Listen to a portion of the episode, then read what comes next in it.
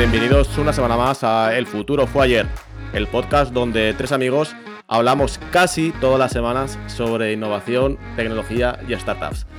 Eh, yo soy Mike y como todas las semanas me acompañan el señor Lobo. Hola Lobo, ¿qué tal? Hola, estamos? Y Mr. Roger. ¿Cómo estamos, Roger?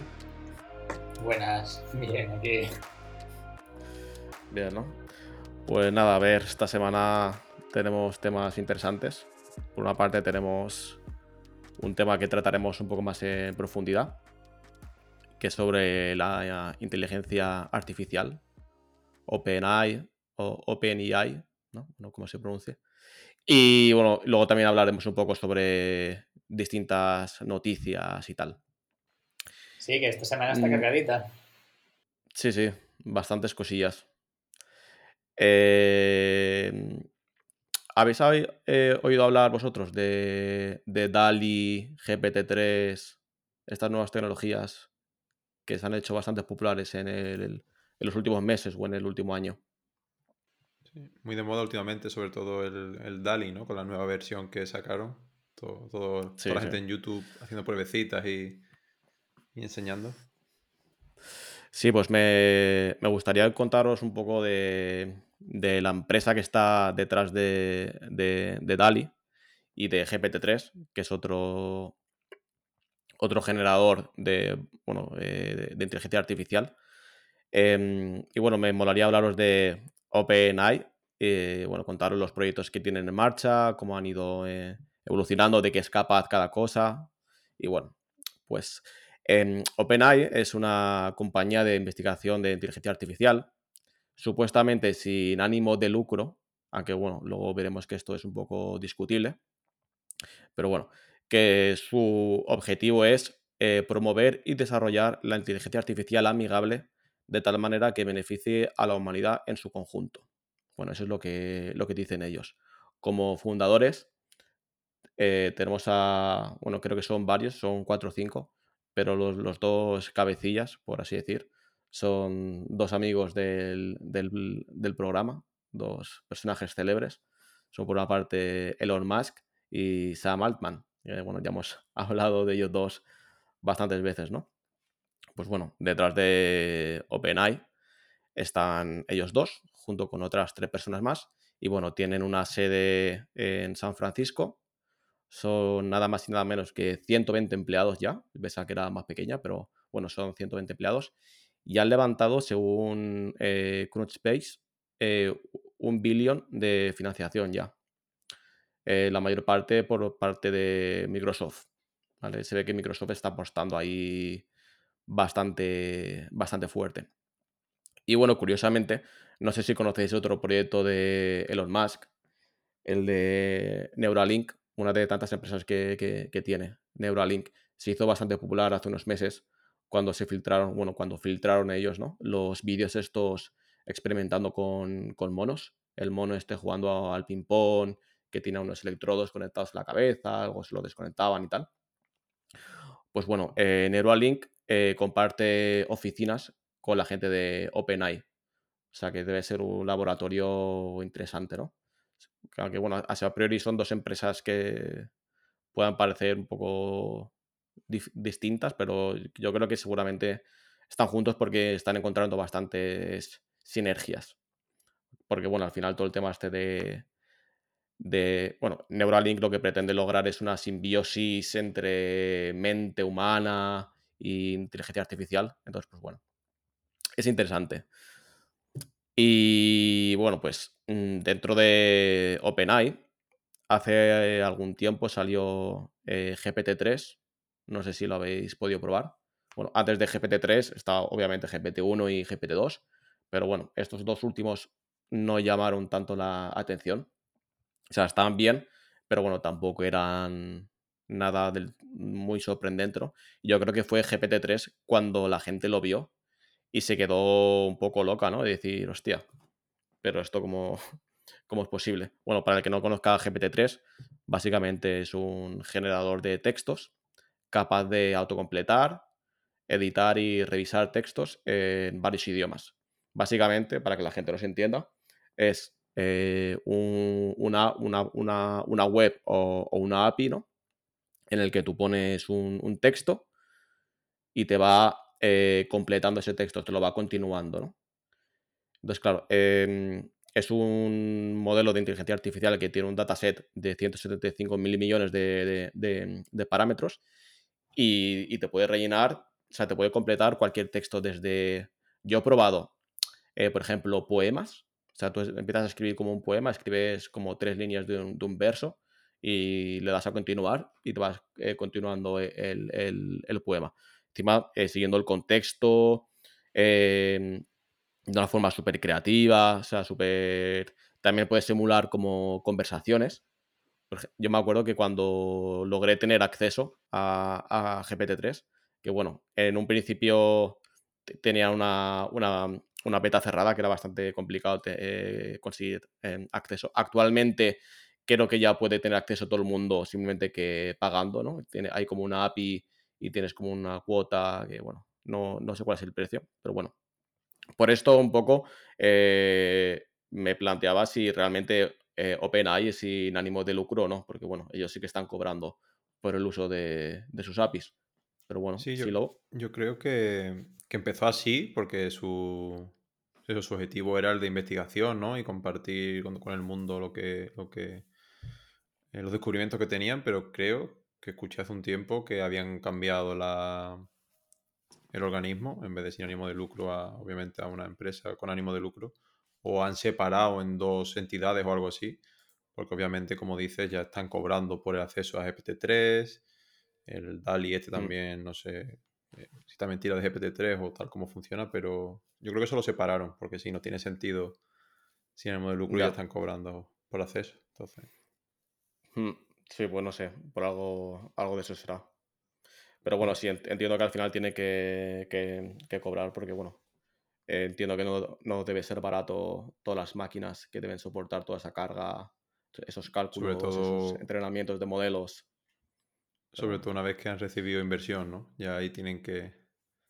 Ya, yo creo que Microsoft ha invertido ahí bastante inteligentemente porque, bueno, está claro que va a ser el futuro y, es una empresa que está que son pioneros, vamos, que han desarrollado cosas. Aunque bueno, luego hablaremos de algunos competidores que le están saliendo, que bueno, también son interesantes. Pues bueno, dentro de GPT-3, una de las cosas que probé yo, por ejemplo, cuando tuve acceso por fin, eh, eran conversaciones locas. Eh, me acuerdo que, puse a, dialogar. Eh, ¿A quién puse? A, a Elon Musk, con Einstein y con no sé qué, ¿no? Y ponía. Y Bill Gates, creo que era, ¿no? Y yo ponía Elon Musk, o sea, yo, eh, lo, que yo, lo que yo escribía, ¿eh? Elon Musk, dos puntos. ¿qué piensas de los viajes a Marte? No sé qué, yo creo que deberíamos ir tal. Luego, eh, Bill Gates, ¿no? Y, le daba ya como un input, ¿no? Para que continuase, ¿no? Y bueno, el, GPT, el GPT-3 se montó una historieta, un diálogo súper interesante ahí con los tres personajes debatiendo entre ellos. Y lo más interesante era que los tres personajes mantenían un contexto y, defendían su propio. O sea, su propia forma de, pensar, ¿no? Por ejemplo, eh, el Einstein hablaba un poco sobre la física, sobre no sé qué no sé cuántos. Elon Musk hablaba mucho sobre SpaceX, sobre, sobre la importancia de, de, esparcirse por el, por el universo, porque la Tierra era tenía recursos finitos, luego Bill Gates hablaba sobre también cosas relacionadas con, Microsoft, con cosas así, ¿no? O sea, como que estaban muy contextualizados y que podían encajar perfectamente lo que estaban diciendo dentro de su biografía, ¿no? No sé, eso me, dejó eh, impactado. Luego también estuve probando, por ejemplo, em, diálogos de, de Office, la serie, me acuerdo que, bueno, puse ahí Michael Scott, dos puntos, tal. Eh, no me acuerdo lo que decía. Luego Dwight, tal. Decía otra cosa, ¿no? Luego le daba a, continuar y metía más personajes de la serie y haciendo como chascarrillos, diciendo cosas. Dice, Michael entra por la puerta, no sé qué. O sea, me estaba haciendo como un guion de, de, la, de la serie, ¿sabes? Y que- sí que es verdad que era, o sea, no tenía mucha gracia, era un poco cutre, pero hostia, sabía que era The Office porque me estaban metiendo personajes que no los había metido yo, ¿sabes? Me acuerdo que me metía Stanley o otros personajes de la serie, ¿no? Cuando yo había metido dos. Y pues eso, ya sabía que era un guion porque me, me ponía entre, entre paréntesis cosas como entra por la puerta, eh, no sé qué, no sé cuánto, ¿sabes? Como de indicaciones para el, para el actor, ¿no? Y bueno, es, es cosas flipantes, a mí eso me dejó estaba- loquísimo. Lo que estaba bastante chulo, me acuerdo, que era que podías, te generaba un texto, ¿no? Y tú podías como eliminar esa última parte y volver a generarlo. En plan, si se había rayado o no te Sí. gustaba el output, puedes como regenerarlo y te, y te generaba otra cosa que y estaba Sí. interesante. Sí, sí. Y bueno, de esto sacaron un- una API y yo he visto algún juego de estos de, eh, por texto basados en, en esto. O sea, historietas de como de rol o de zombies o algo así. En plan, pues eso, que, que te va contando como una historia, luego dices, eh, sales por la puerta, no sé qué, no sé cuánto, y encuentras un martillo. Y luego, luego te da como tres opciones de cojo el martillo, no sé qué, uso el martillo para matar a tal, ¿no? Te va dando como varias opciones. Y eso, claro, eso, eso son opciones que te lo va dando GPT-3 en un formato mediante el cual luego mediante programación lo, lo puedes extraer y ofrecer como botones o lo que sea.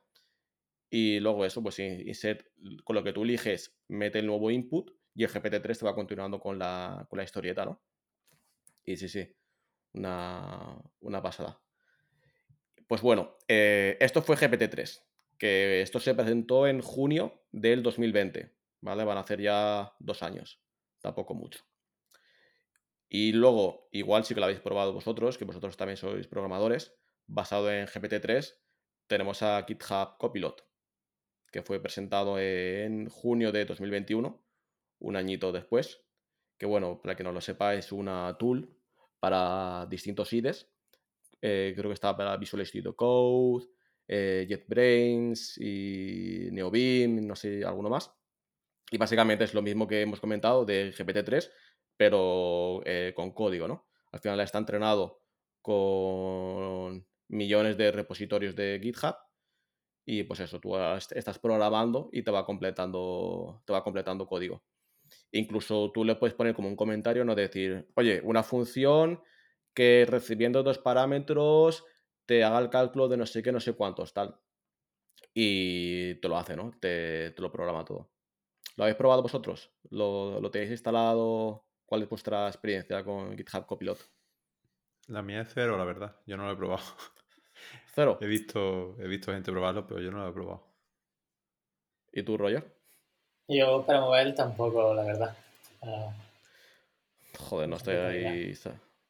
Bueno, yo, yo sí que lo he probado. O sea, eh, me lo instalé, lo estuve probando un tiempo. Y al final me lo desactivé porque sí que es verdad que hacía cosas que eran bastante sorprendentes, pero había muchas veces que me molestaba, o sea, que me, que me sacaba cosas que no, no encajaban mucho con lo que quería hacer y al final me estaba generando más ruido que, que otra cosa. Igual es que, bueno, no sé, igual es que ya estoy viejo para aprender o habituarme a una nueva forma de, programar, pero bueno. sí. Es un poco. Es un poco lo que creo que comentamos en el. hace un par de episodios así, que al final, claro, como, como ahora es el comienzo de la tecnología, lo puedes usar un poco para probarlo, para juguetear y tal, pero claro, si no te puedes fiar de que te esté generando algo de calidad, entonces al final tienes más trabajo en revisar todo que en hacerlo tú, ¿no? Ya. Vale, sí que generaba cosas de, de bastante calidad ese, o sea, yo creo que estaba bastante bien. Incluso una cosa que me sorprendió es que eh, parecía tener cierto contexto del proyecto en el que estaba trabajando. O sea, a la hora de nombrarme variables o em, eh, sugerirme cosas, pues bueno, tenía en cuenta cosas que tenían en, en- en otros archivos, o en otras partes de ese fichero. O sea, tenía sentido, ¿no? Pero no sé, como que no me sentía muy cómodo. Y bueno, cuando salió GPT-3 hubo la... Bueno, mucha gente se echó las manos en la cabeza de, bueno, a ver qué, qué va a pasar con los programadores, si nos vamos a quedar sin trabajo o, o qué. Y bueno, Y- eh, ¿Tenemos fecha de GPT-4? Había rumores, ¿no? mm, no tardará mucho, creo yo, porque están dando bastante prisa. GPT-2 no sé cuánto salió, pero sí, GPT-3 salió en 2020 igual GPT-2 salió en 2019 o 2018. O sea, tampoco. Yo creo que ya toca el GPT-4. No creo que, que tarde. Yo creo que mucho más. saldría este año, ¿eh? Si no este año, a principios del que viene, estaba previsto, creo. Mm, Y si ya, y si ya GPT-3 es como es, es que yo no, me, yo no me quiero imaginar cómo estará el tema dentro de, de 5 o 10 años. Es que es una, es una pasada. Bueno, pues con lo que está eh, comentando de GitHub Copilot, eso, que, que la gente se echa un poco las manos en la cabeza y creo que dos años después sí que es verdad que hay gente que lo usa. He estado viendo stats de lo que dice la gente de GitHub Copilot, que lo están usando miles de millones de personas, que un- no sé qué porcentaje de código que se sube a, a GitHub está hecho con GitHub Copilot, porcentaje súper alto y tal. No sé, yo, yo la verdad es que en mi día a día, en la práctica, con la gente con la que me rodeo, con la que trabajo, eh, no lo usan tanto. O sea, sí que es verdad que igual lo pueden usar para alguna cosa puntual, que al final lo que hace es evitarte eh, hacer una búsqueda en Stack Overflow, quizá. o- Pero a la hora de usarlo de forma eh, intensiva en su día a día, no, no conozco a nadie. Pero igual me, me falta contexto, ¿eh? Pero vamos, no es mi caso. Vosotros entonces nada, ¿no? Vale. Vosotros sois no, yo old tam- school. Y yo tampoco conozco a nadie así que lo use. O, o si lo usan, no, no lo cuentan. No sé, no sé si es como su pequeño secreto de que la AI le está ayudando a pro- a programar, pero...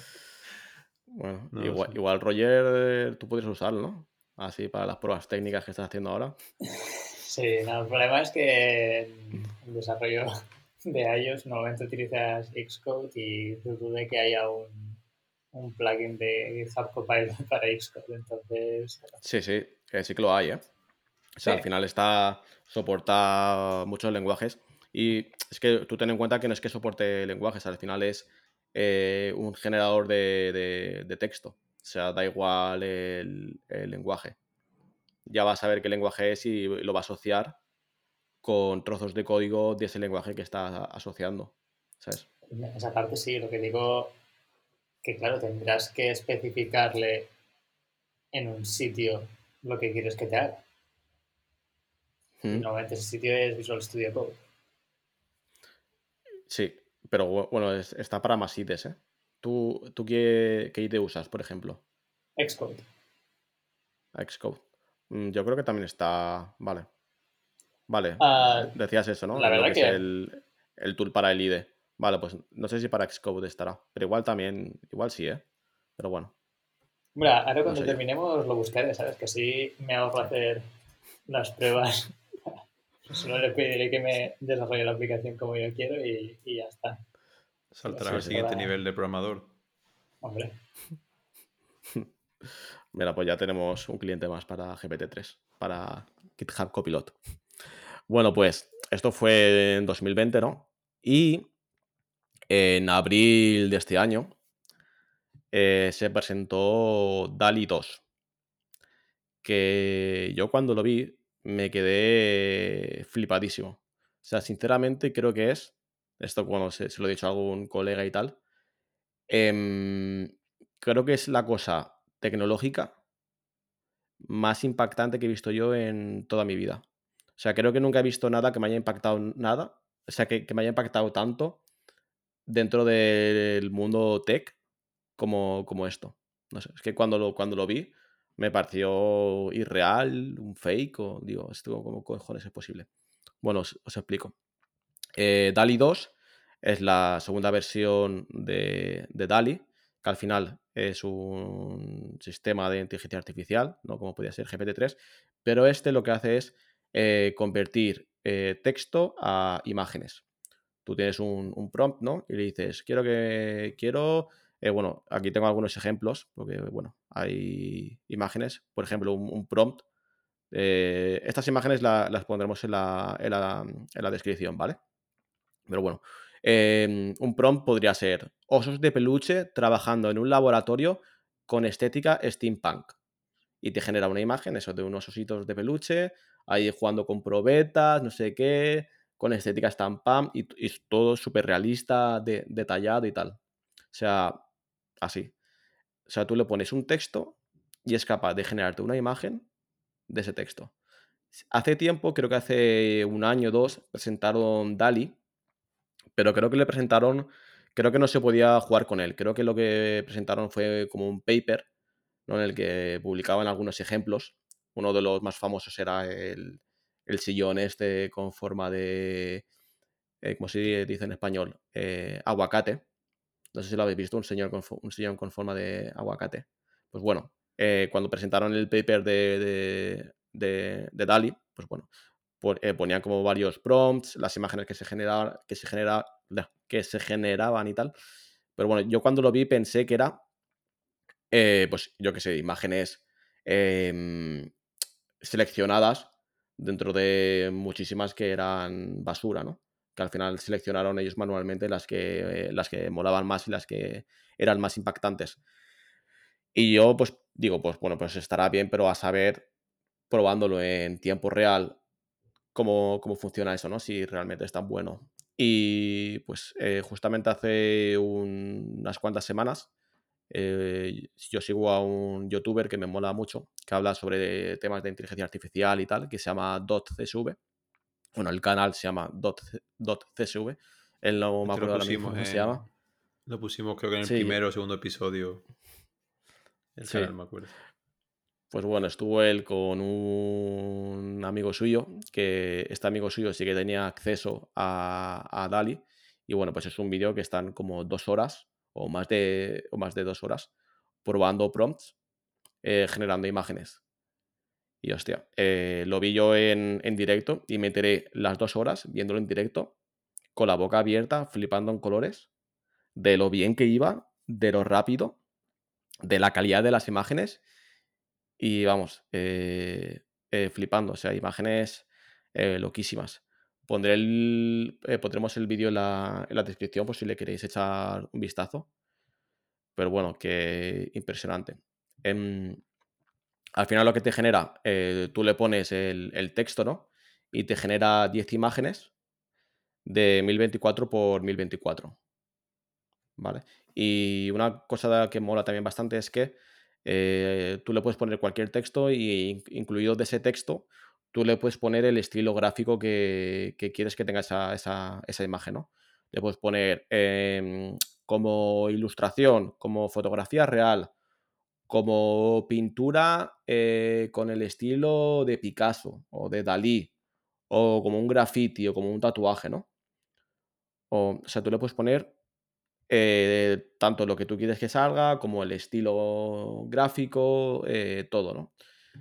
Y vamos, eh, ya os digo, es que es complicado describirlo aquí en un podcast, pero vamos, ya os digo que fue. que es impactante, vamos. Em, yo me acuerdo que compartiste mil imágenes de, de hamburguesas de distintos tipos. Estaba flipando ese día cuando lo vio. ¿eh? Sí, bueno, eh, cuando lo estaba viendo en, en, directo tenemos un chat en, en común y bueno, estaba haciendo todo el rato capturas y pasándosela por el grupo diciendo, madre mía, madre mía, ¿no? Es que, joder. El invento del es que es, es, que es muy loco. O sea, a ver. Sí, es muy loco. Que pongas, por ejemplo, otro texto eh, que, que salen en los ejemplos que podéis ver por ahí es un retrato de alto contraste de un panda peludo muy feliz vestido como un chef en una cocina de alto nivel haciendo masa. Hay una pintura de flores en la pared detrás de él. O sea, fijaros qué cosa más eh, específica, concreta, rica en detalles, ¿no? Y si veis la imagen de eso, de lo, de lo que os acabo de, leer, flipáis. O sea, está el panda ahí haciendo la masa, hay una cocina súper chula, con un cuadro detrás con unas flores. O sea, es que loquísimo. Es que Parecen imágenes de stock que han pillado a algún lado, ¿verdad? Pero sí, sí. Le acabas de describir tú, ¿sabes? Sí, sí, sí. Y sí que es verdad que hay algunas que son un poco más pochas que otras, ¿no? Pero al final te está generando 10 y de las 10, buenas, de, pues así haciendo la media eran 7 o 8, ¿eh? Igual alguna, igual una o dos se, se confundían un poco, interpretaban un poco las palabras, un poco, bueno, tenían pequeñas confusiones, pero bueno, que es que ya os digo, que yo hasta ese momento pensaba que Dali, que Dali era que sí que estaba bien, pero que estaban las imágenes que salen en los papers eran, estaban un poco seleccionadas entre las mejores. pero no, o sea, probándolo en real, dije, vaya tela, qué locura es esto. Eh, bueno, he, estado intentando informar un poco acerca de sobre cómo funcionaba esto internamente. Y la verdad es que es muy complicado. o sea, os, lo quería explicar, pero al final. Mm, que al final tiene muchas matemáticas y mucha magia y mucha historia. Y creo que se haría un poco tedioso si se explicase toda esta parte. Básicamente, mm, como resumen. Eh, sí, pero no la quiero explicar para no hacerlo tedioso. vale, vale, vale. Sí que os puedo decir que funciona con dos métodos, que uno es el método clip y el otro es el método glide, que el método glide significa Guided Language to Image Diffusion for Generation, Generation and Editing, que bueno, es un, un algoritmo, ¿no? Y, Clip, bueno, eh, Clip lo que hace es devolvernos, bueno, son, son varios sistemas. Eh, el resumen es que al final funciona de una forma eh, parecida a cómo funciona un, un, cerebro humano cuando recordamos cosas. Tiene una primera parte que lo que hace es convertir el texto en una representación algorítmica, ¿no? Traduce va cogiendo estas palabras y va generando como un árbol de representación de ese concepto, digamos. Esa primera parte se llama prior. Y luego hay otra parte, una segunda parte que, es el decoder, que convierte esa representación algorítmica de ese significado semántico en una imagen. ¿Vale? O sea, tiene como varias partes. Y bueno, pues todo esto funciona con clip, que clip, clip al final lo que es, es un mecanismo que, eh, dada una imagen, te genera el mejor caption posible para esa imagen. Entonces, con eso han entrenado los modelos y eso funciona. Pues, es, muy, es muy complejo. Al final he estado viendo el, gráfico y bueno, hay un montón de esquemas, de algoritmos que entran, que salen, de codes. Eh, es complejo al final resulta que es una, puta magia esto, que es brutal. Vale, pero bueno, si alguien quiere entrar más en detalle sobre cómo funciona a nivel interno, a nivel matemático, pues bueno, dejaremos los enlaces para el que lo sepa, bueno, al que le, le interese, tenga más conocimientos, pues eso, que pueda profundizar más. ¿Sí, rollo? Lo que está claro es que es una tecnología del futuro en la que muchas empresas están apostando. De hecho, la semana pasada salía la noticia de que el centro de investigación de Google uh, sacaba un competidor para, sí. para DALI. Voy justamente a eso ahora mismo. Sí, sí, lo tengo por ahí apuntado también. Bueno, eh, dentro de, esto de, DALI hay dos problemas. El primero es que el texto no, funciona, o sea, no es capaz de, generar texto. Si le pides que genere texto, pues al final te da las letras al revés, siempre los raros, ¿sabes? Es como un poco disléxico. Y luego que tiene eh, ciertos clichés, clichés raciales o clichés de, género, ¿no? Al final entiendo que por el dataset con el que ha sido eh, entrenado, ¿no? De forma que si le pones que te pinte eh, gente de la construcción, pues te pone hombres, si pones eh, azafatos o azafatas o personal de, vuelo, así con género neutro, pues te pone azafatas con minifalda, ¿no? O sea, como muy... O si le pones, por ejemplo, que te pinte bodas, pues te pone bodas muy occidentales, ¿no? Las bodas eh, tradicionales. No, no, no, es inclusivo quizá con otras religiones o con otras razas y tal, ¿no? Entonces, bueno, eh, pero eso es básicamente pues por el dataset con el que ha sido entrenado, ¿no? Y bueno, todo esto, eh, DALI ahora mismo está en una beta cerrada en la que muy poca gente tiene acceso.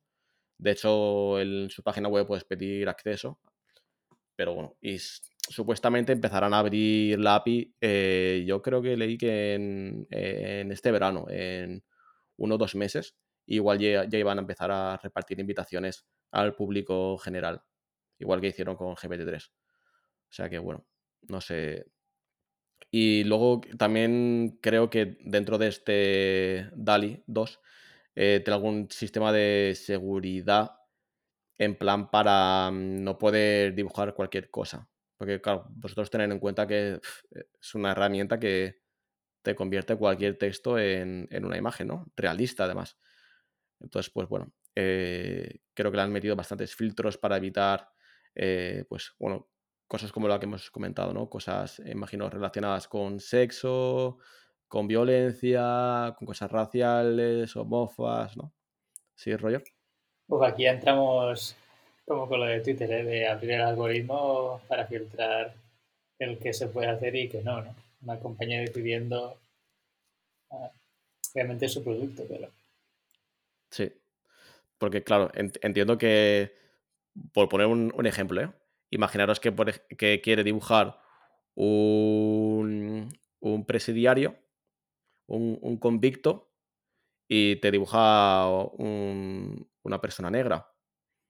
Claro, o sea, dirá, hostia, eh, muy, muy racista, ¿no? Es el, DALI.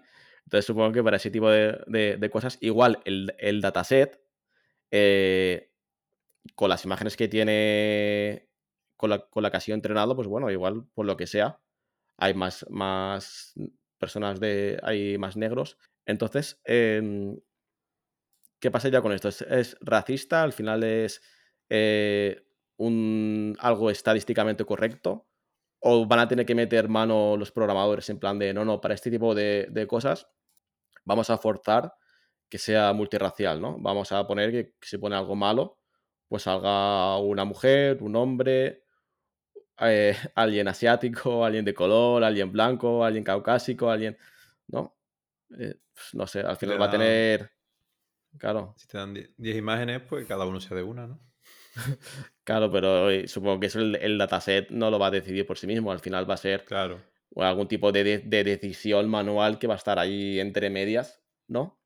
Para no. que pone. Obviamente hay ciertos filtros también. Lo que dice de que que la gente no cree imágenes de cosas, pues no sé, de, terrorismo o que no salgan caras de mm. famosos. Creo que eso, también está filtrado. Pues entonces podrías hacer deepfakes de gente famosa haciendo ¿eh? cosas.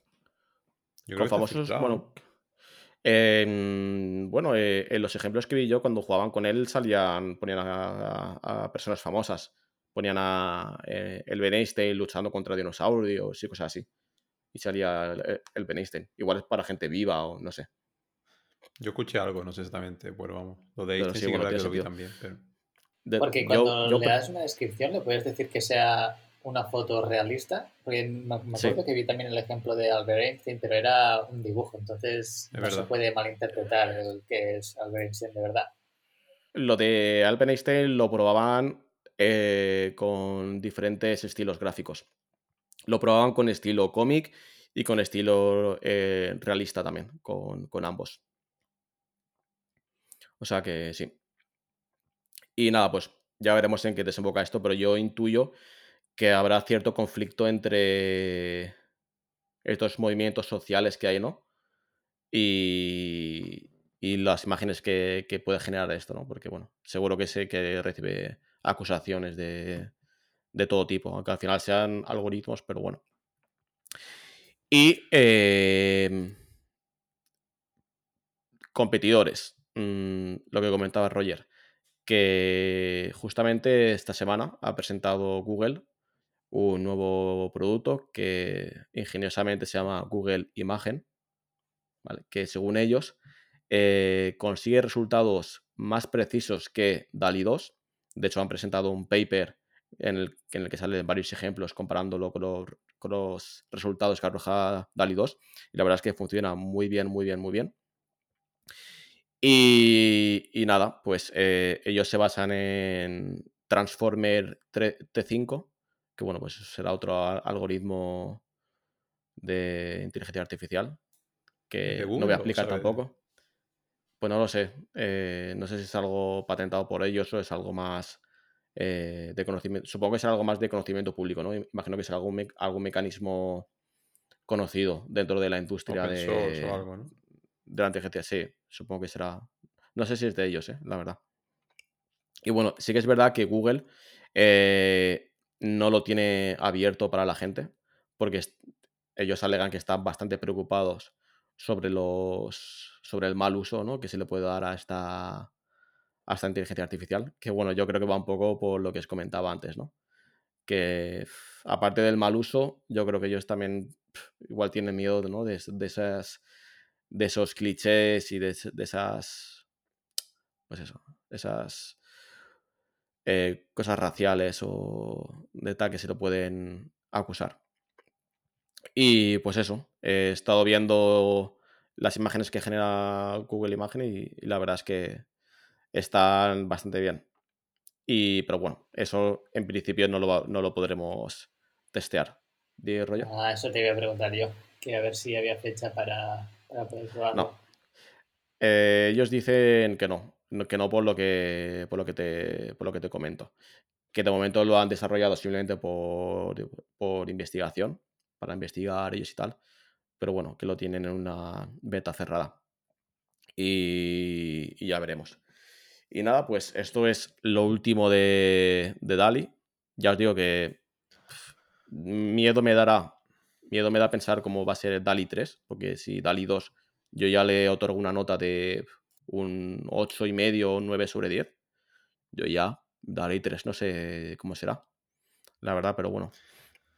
Como, em, como apunte rápido, que el otro día leí una cosa que me parece interesante, y es que se está generando como un nuevo, una nueva vía de negocio. Hay algunas empresas que están levantando bastante capital y es la, generación de, datos sintéticos.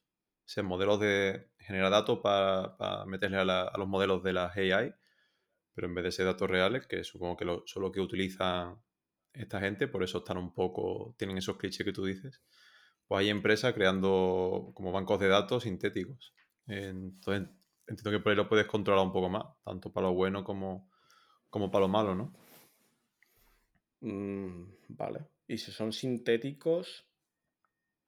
Mm, vale. Sí, pero si son sintéticos entiendo que se estarán generando bajo unos parámetros, ¿no?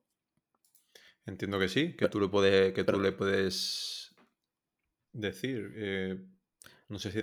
lo que no entiendo yo pero... es que si al final la idea es sacar de, ese, de esa data, sacar unas conclusiones, ¿no? Si para generar esa data tú ya le tienes que decir un poco cuáles son los parámetros sobre los que tiene que generar esa data, es como que ya le estás dando las conclusiones que vas a extraer tú después de, esos datos, ¿no? Como un poco, o bueno, no sé cómo se va a usar o cómo lo generan, ¿no? Pero... No Yo tampoco tengo mucha información. Leí otro día un artículo, eh, lo pondré también en la descripción para que, para que quiera informarse un poco más. Pero era como, no sé, un negocio como que no existía y hay como un par de empresas o tres que han levantado bastante capital o sea que tiene que estar interesante, pero tampoco tengo mucha info. Pero lo pondré por si alguien quiere informarse un poco más. Pondremos más info ahí en la descripción. Vale. Y ya no, ya simplemente por acabar, si queríais que comentásemos un poco las profesiones que pueden estar en peligro. Aquí, bueno, yo principalmente veo las empresas de imágenes de stock, ¿no? Las típicas Stock Photo o Getty, ¿no? ¿Cómo se llama así? Y, estas, estas empresas deben estar temblando, ¿eh? Porque cuando esto empiece a funcionar, ilustradores también, diseñadores. Eh, claro, que el punto será ver si cómo compite contra un humano cualificado, ¿no? Contra ese talento innato que tiene un artista.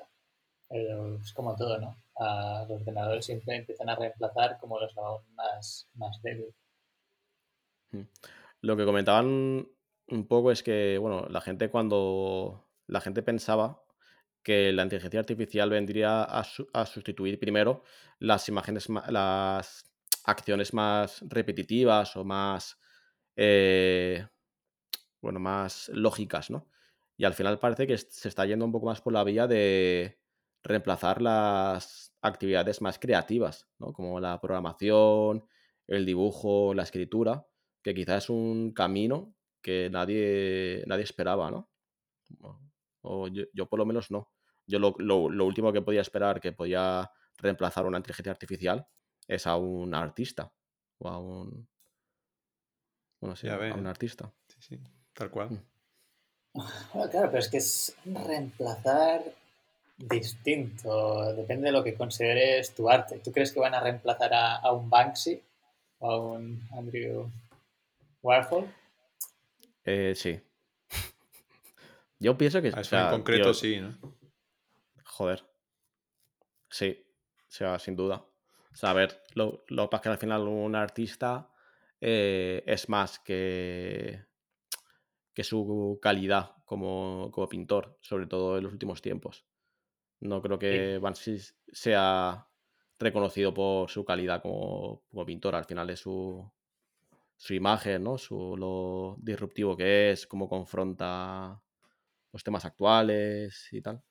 Pero no sé. Igual al final será como la manera de mandar el mensaje, ¿no? Porque el arte no deja de ser una manera de mandar un mensaje, de hacer una crítica, reivindicación, querer expresar algo, y eso será simplemente una herramienta más para ese fin. Hmm. Seguramente de- dentro de. a- En el próximo año yo, yo creo que empezaremos a, a empezar a ver imágenes de estas y a saturarnos de, de arte. Seguramente. Eso es lo que a iba a sé. comentar, que ya será el colmo, será hacerte rico con un NFT que has creado con, con Dali, ¿no? Sin Sí. hacer nada. pero yo lo probé con, con el Dali original y la verdad que entre los gas fees y que el resultado deja un poco que desear, ah, al, final, al final lo tiré. Pero bueno, Y es que mm, igual si se Mm. recuperan los precios es un buen negocio. Y es que esto de las imágenes, o sea, puede servir incluso para desarrollar eh, interfaces, por ejemplo. ¿Sabes? Eh, para desarrollar una interface de, una app, pues mira, ya lo puedes escribir y te lo desarrolla. Y luego hay otras inteligencias eh, artificiales que te traducen del diseño de una interface a, a- código, ¿no? Por ejemplo, eso, podría ser una, una funcionalidad. Otra funcionalidad, por ejemplo, podría, ser, por ejemplo, tiendas tiendas que generen productos en tiempo real. O sea, que diseñen productos en, en tiempo real. O sea, por ejemplo, que yo que sé, que en, Amazon estás buscando algo y no existe. O yo que sé, por ejemplo, una tienda tipo eh, AliExpress. Buscas algo que no existe, o sea, no tienen nada, pero con tu prompt pueden generar un producto, ¿no? Yo que sé, un abre botellas con forma de corazón, no sé qué, y no existe nada así, ¿no? Pero te lo genera. Entonces, como que pueden igual generar productos eh, en tiempo real y luego ir recibiendo métricas de la gente que lo añade al carrito o lo que sea, y en ese momento que tienen varios, pues de- decidir eh, producirlo, ¿no? Por ejemplo. O sea, no sé, se me ocurren como cosas así, ¿no? como primer paso eso mismo, pero en tiendas de camisetas y pegatinas y tal, ¿no? Tú la Claro. diseñas tú mismo ahí con la, con la inteligencia y ya la pides. O sea, diseñar muebles, eh, todo tipo de productos, eh, cuadros, o sea, en, tiempo real, incluso de forma invisible al, al- al usuario, que el usuario no sepa que eso no existe, ¿sabes? O sea, personalizar su experiencia al 100%. No sé, eh, yo creo que todavía no, somos un poco conscientes de, de todo lo que se viene y... Ojito. Que eso también va a provocar muchísimas crisis, ¿eh? Ya si quieres otro día hablamos sobre la crisis de la conducción que se viene en ciernes. Que eso va a ser, yo creo, que una de las primeras crisis que va a provocar la eh, inteligencia artificial. Cuando el tema de conductores, taxistas y todo estos. Bueno. Elon Musk salió en una charla de estas TED Talk eh, comentando que cada año esperan estar cerca de resolver la conducción autónoma, pero que primero tienen que resolver, eh, bueno, que al final se han dado cuenta que primero tienen que resolver inteligencia artificial en mainstream para poder eh, crear conducción autónoma. Entonces, lo que tienen que replicar es una inteligencia humana para que un humano sea, o sea, un, humano digital, sea el que conduzca, no con sensores ni nada. O los sensores eran como de ayuda, pero peor es que están siguiendo estos últimos cinco años que se ve que no, no era nada válido. Mm, Pues la verdad, no sé nada de eso. Yo pensaba que lo iban a sacar ya. O sea, que se esperaba como en los próximos dos o tres años ya la conducción de grado No sé cuál es ya. O sea, hay varios grados, ¿no? La de grado 4 o grado 5. La, la última, no sé cuál es.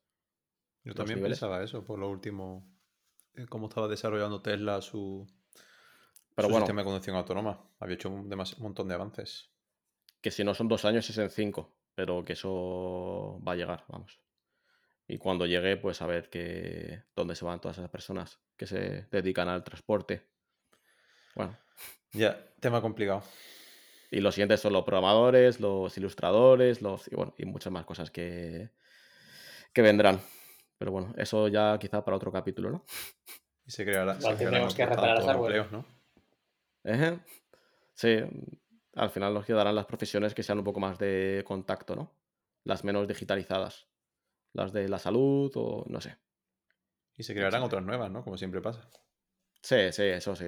Al final en, en todos los siglos han pasado eh, innovaciones tecnológicas que la gente, bueno, se echó las manos en la cabeza en plan, ¿y ahora qué? No, y bueno, después de eso hay muchas cosas, siempre. O no, y quizá ya no. ya veremos. Bueno, pues eh, ya hemos llegado al final del capítulo de hoy. Simplemente, recordaros que el lunes de la semana que viene es la presentación de Apple de, para desa- desarrolladores y nosotros desde el podcast estaremos ahí atentos a ver si presentan cosas interesantes y lo comentamos la, la semana que viene. Que yo ya he escuchado por 7. ahí. El lunes a las 7, ¿sí? O a las De la 6. ¿De qué, de a qué las 7 país? de la tarde, vale. De claro, esa es otra. Yo creo que de España era a las 6, ¿eh? Pero bueno, vale. Si no a las 6 o a las 7. Em, a las 7, Pero a correcto. mí, sí. los colegas Sí. ingenieros de Cupertino me han dicho que ellos lo hacen a las 7, pero, pero no sé. Sí, pero en, pero en Cupertino no es a las 7, a las 7 es de España, ¿eh? Ya. Ya, por eso, no la ¿eh? estás a las 10. Vale. vale, pues eso, que eh, supuestamente van a presentar el nuevo sistema operativo para la realidad virtual, Reality OS. Que bueno, yo eso es, es con lo que más hypeado estoy. Lo, lo único que, que me interesa. A ver si tenemos Espera. suerte y presentan eso. Dime. Déjame hacer el, el wrap-up. Ah, entonces, pues como desarrollador iOS tengo muchas expectativas para la Ah, vale, vale. O sea, para nosotros Oh, es como. Navidad anticipada. Entonces, wishlist, o sea, ¿qué os gustaría más ver para esta WWDC? Ah, si quieres, como ya he comentado de Reality OS, eh, esa es... Para mí la que más. Reality OS. O sea, hombre, a ver, eh, más que Reality OS, me molaría que presentaran ya hardware relacionado con realidad virtual. Unas gafitas, un casquito, tal. Pero me temo que eso no va a ser el, el sitio. O sea, no será el sitio. No sé, el tipo de conferencia quizá, ¿no? En el que presentan hardware de, de este tipo y bueno, quizás es demasiado pronto. Los Pro más para el año que viene, pero bueno, me conformo con el sistema operativo. ¿Y tú, Lobo? ¿Cuál sería Yo el nuevo iPhone. Nada, es broma. Nada, también lo que más se está hablando, ¿no? Lo de reality, entonces entiendo que, que será lo que esté más, más maduro ya. Pero lo mismo sorprenden y no sacan nada de eso, ¿no? Y, no- y nos quedamos con las ganas. Pero bueno, confiemos, ¿no? Hacemos apuestas si queréis que lo van a presentar. Lo van a presentar además porque se ha filtrado una especie de registro de marca o patente de lo que es eh, em, Reality OS y creo que les cadu- que eh, caducaba el 8 de junio, algo así. En plan que si no hacen la- una presentación oficial antes de, esa fecha, como que se caduca o algo así. Y justamente dos días antes es la presentación de, de Apple. O sea que bueno, como que las fechas encajan bastante que van a presentar. Igual presentar una mierda, eh, algo muy cortito, pero bueno. eh, algo presentarán. Esperemos. Y nada, pues bueno, la semana que viene os comentaremos. Y más cositas.